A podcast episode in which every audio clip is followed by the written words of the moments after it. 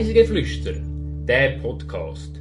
Da nehmen dich die Annabelle, die Mara und Serena mit auf Reisen durch die Schweiz und um die Welt.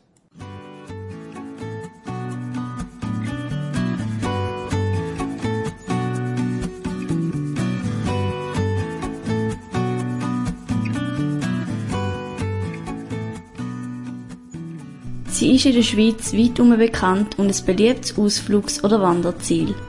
Diese Woche entführen wir euch auf die Rigi. Herzlich willkommen zur 35. Folge von Reisegeflüster. Das Mal reisen wir mit der Mara. Hallo Annabelle.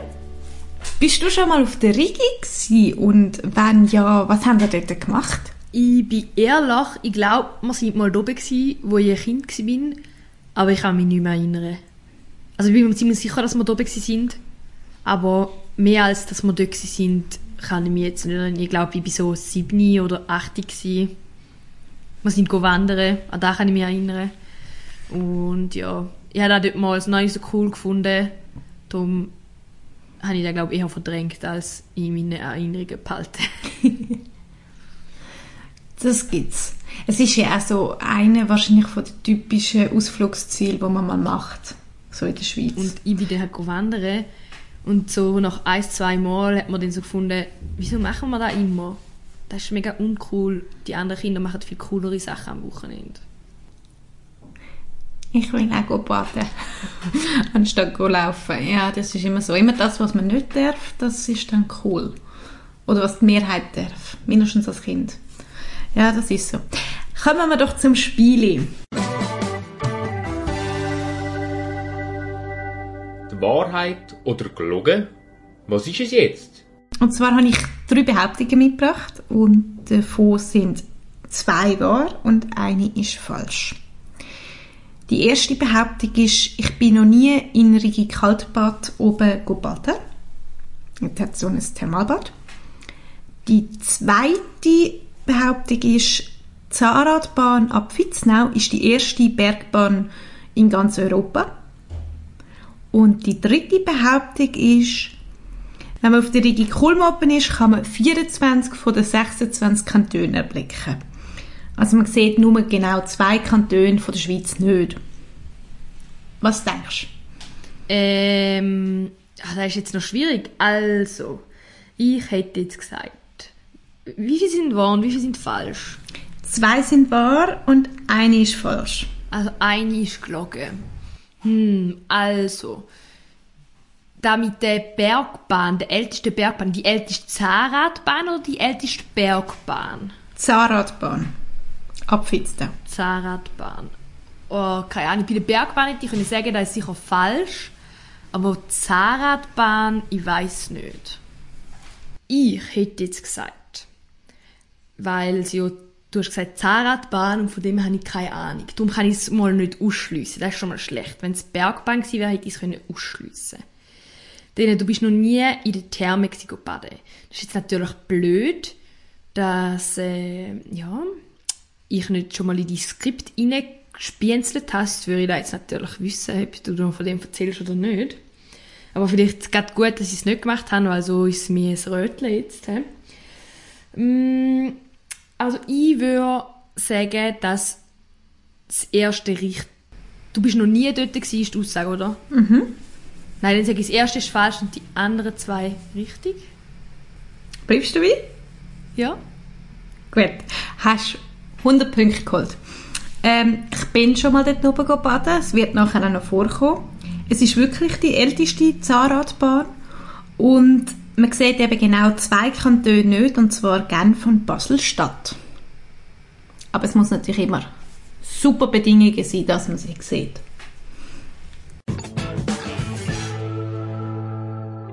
Ganz kurz ein paar Fakten. Trigi ist ein Bergmassiv zwischen dem Vierwaldstättersee, dem Zugersee und dem Lauerzer Rigi Kulm ist 1797,5 Meter über Meer. Schon im 18. Jahrhundert ist Rigi dank ihrer guten Lage am Vierwaldstättersee als Ausflugs- und Ferienziel bekannt gewesen. Im Jahr 1816 ist bereits das erste aus Holz gemachte Gästehaus auf Kulm gebaut worden. Im Humanismus erstmals 1479 vom Albrecht von Bonstetten ist der Name Rigi auf Latinisch Regina Montium, König der Berge, zurückzuführen. Damit ist die Erhabenheit und Schönheit vom Berg charakterisiert worden. Sprachgeschichtlich ist da jedoch nicht haltbar. Im Bergnamen steckt vielmehr schweizerdeutsche Gattungswort Rigi, was horizontal laufende Schichtung, Streifen oder Band bedeutet. Dann kommen wir jetzt zum Reisebericht. Ich bin das letzte Mal im November 2018 auf der Rigi oben gewesen und ich werde euch jetzt so zwei, drei geschichtliche und äh, ortsbezogene äh, Fakten und äh, Sachen erzählen und, und keine konkrete Reise. Wir fangen zuerst mit Rigi Kaltbad an. Die erste Erwähnung von der Kaltbadquelle mit angeblich heilenden Kräften ist schon im Jahr 1540 gewesen. Der Bartli Joller aus Weggis ist nach einem kalten Bad in dieser Quelle gesund zurückgekommen. Das hat dazu geführt, dass schon sehr früh der Beginn war von einem Wellness-Tourismus auf die Region. Um ca. 1600 sind schon etwa täglich 100 Badetouristen auf Rigi Kaltbad aufgegangen. 1868 hat man dann das Nobel Hotel auf der Rigi Kaltbad mit 240 Betten, einem Speissaal, einem Gesellschaftssaal, einem Damen- und einem Schreib- und natürlich einem Musiksalon geöffnet. Am 9. Februar 1961 ist dann aber etwas Verheerendes passiert. Und zwar in der frühen Morgenstunde um die 4 Uhr hat sich über der Rigi so eine mächtige Brandröte abzeichnet. Und das Grand Hotel hat brennt. Und die Feuerwehr hat dann zuerst mal müssen dort raufkommen. Bis sie dann dort oben waren, ist aber von dem alten Haus nicht mehr viel zu retten Im, während dem Brand sind 180 Gäste und 60 Hotelangestellte im Haus gewesen. Und man hat nach einigen Stunden schon gewusst, dass elf Personen in der Flamme verstorben sind und viele natürlich geflohen sind. In einer Wochenzeitung hat man dazu mal geschrieben, viele nur in Pyjamas oder Nachthemden dem Feuertod entkommen. Über den Brand. 1964 bis 1966 hat man dann das Hotel wieder aufgebaut nach den Plänen vom bekannten Architekt Justus da hinten. Das ist Neffe vom Rigi Hotelier Alois da hinten. 2012 hat es dann nochmal eine grosse Bauphase gegeben. Man hat im Sommer 2012 das Hotel neu eröffnet mit dem Dorfplatz und dem Mineralbad und Spa. Das ist vom bekannten Schweizer Stararchitekt Mario Botta geplant und realisiert worden. Sein unverkennbarer Stil und sein Charakter sieht man sofort, wenn man dort oben ist.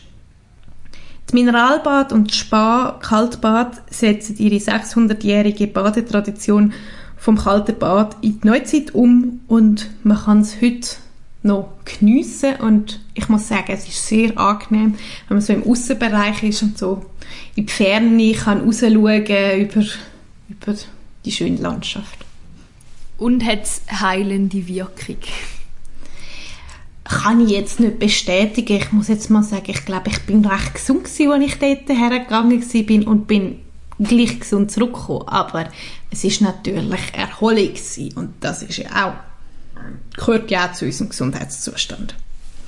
Ja, und vieles ist ja auch äh, Kopfsache, oder?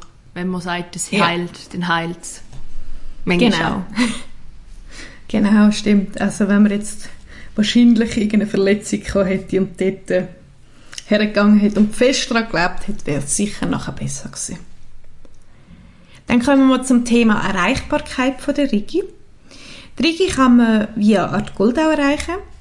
1817 ist dort die Vitznauer Rigibahn eröffnet worden. Seit 1832 ist Weggis per Dampfschiff von Luzern erreichbar und ist zur Umsteigestation für die Rigi-Reisenden geworden, die zu Fuß oder mit dem Pferd oder per Trägerdienst Gipfel aufwärts gewandert sind.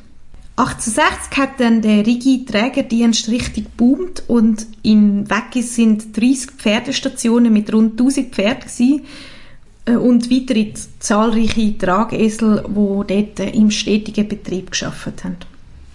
Was ist ein Trägerdienst? Also, was kann man sich darunter vorstellen? Also, haben die einfach das Gepäck getragen und die Leute selber müssen laufen oder wie war das? Gewesen? Ich nehme an, dass es so ein bisschen in dem Stil ist, so quasi eben Gepäck und Rucksack hat man nicht müssen tragen, man hat nur müssen auflaufen.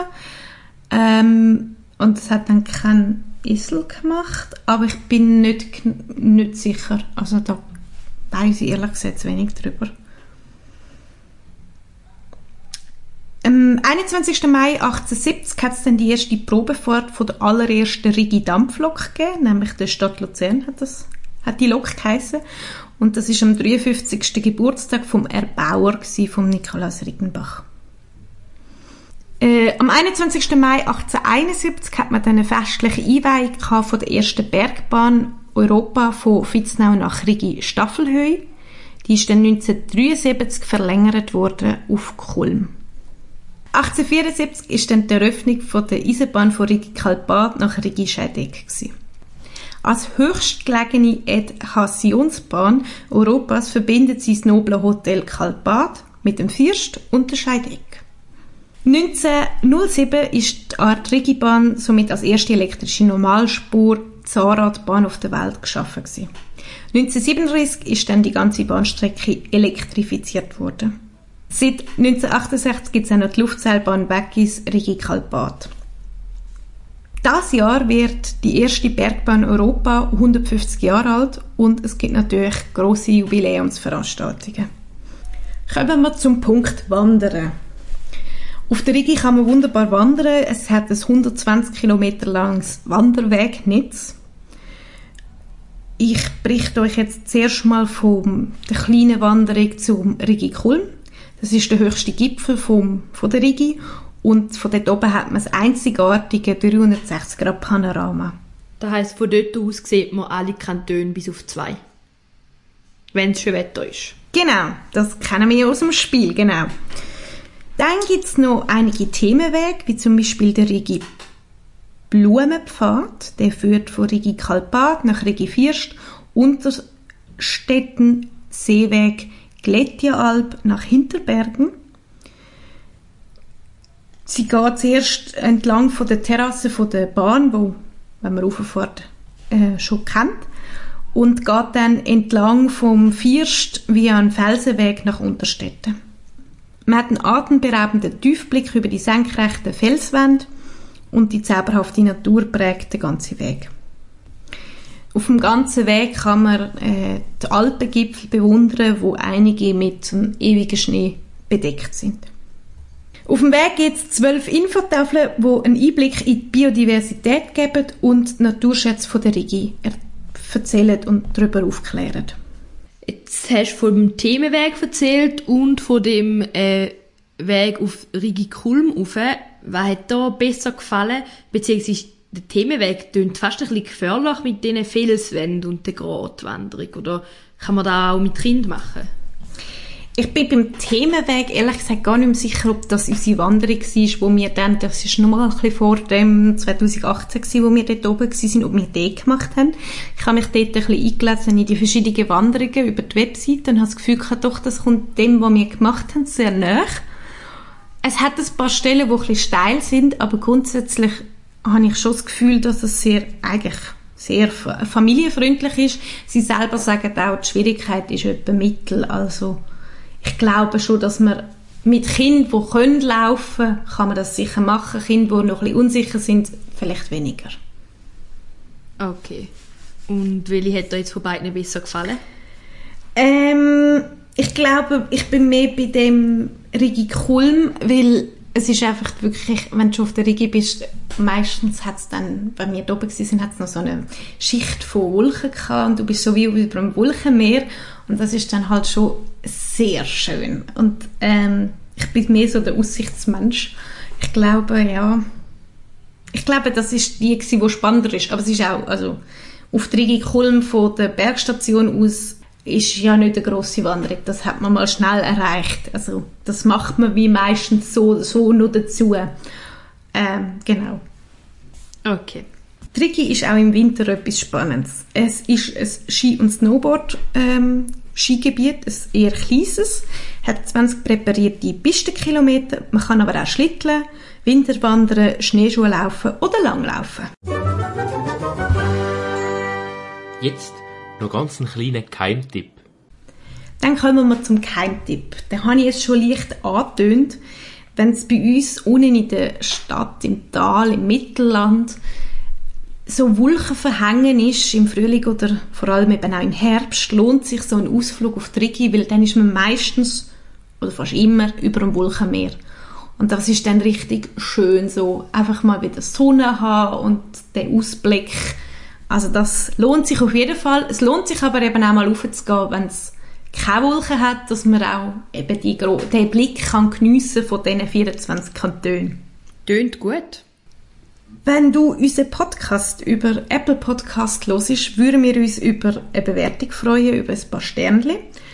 Wenn du ein Feedback oder eine Bewertung willst abgeben kannst du uns aber auch über Instagram eine Direct Message schreiben. Das wäre reisegeflüster.podcast oder unser Mail an reisegeflüsterpodcast.gmail.com. Dann kommen wir noch zur Playlist. Und dort habe ich mir ein bisschen schwer da und bin irgendwie nicht so richtig fündig geworden. Und habe dann herausgefunden, dass es dieses Jahr äh, ein Stück gibt, wo an der Rigi Musiktag aufgeführt wird. Das nennt sich Kammermusik auf der Höhe, also das Festival. Und dort wird Beethoven-Sonate Nummer 4 für Klavier und Violoncello in C-Dur Opus 120.1 aufgeführt. Und die habe ich irgendwie sehr schön und ansprechend gefunden und habe das Gefühl gehabt, das passt jetzt dazu. Somit wären wir auch schon am Ende dieser Folge und wir freuen uns, wenn ihr wieder mal mit uns aus dem Alltag flüchtet. Und uns bleibt nur noch zu sagen, wir wünschen eine schöne Woche. Tschüss! Tschüss!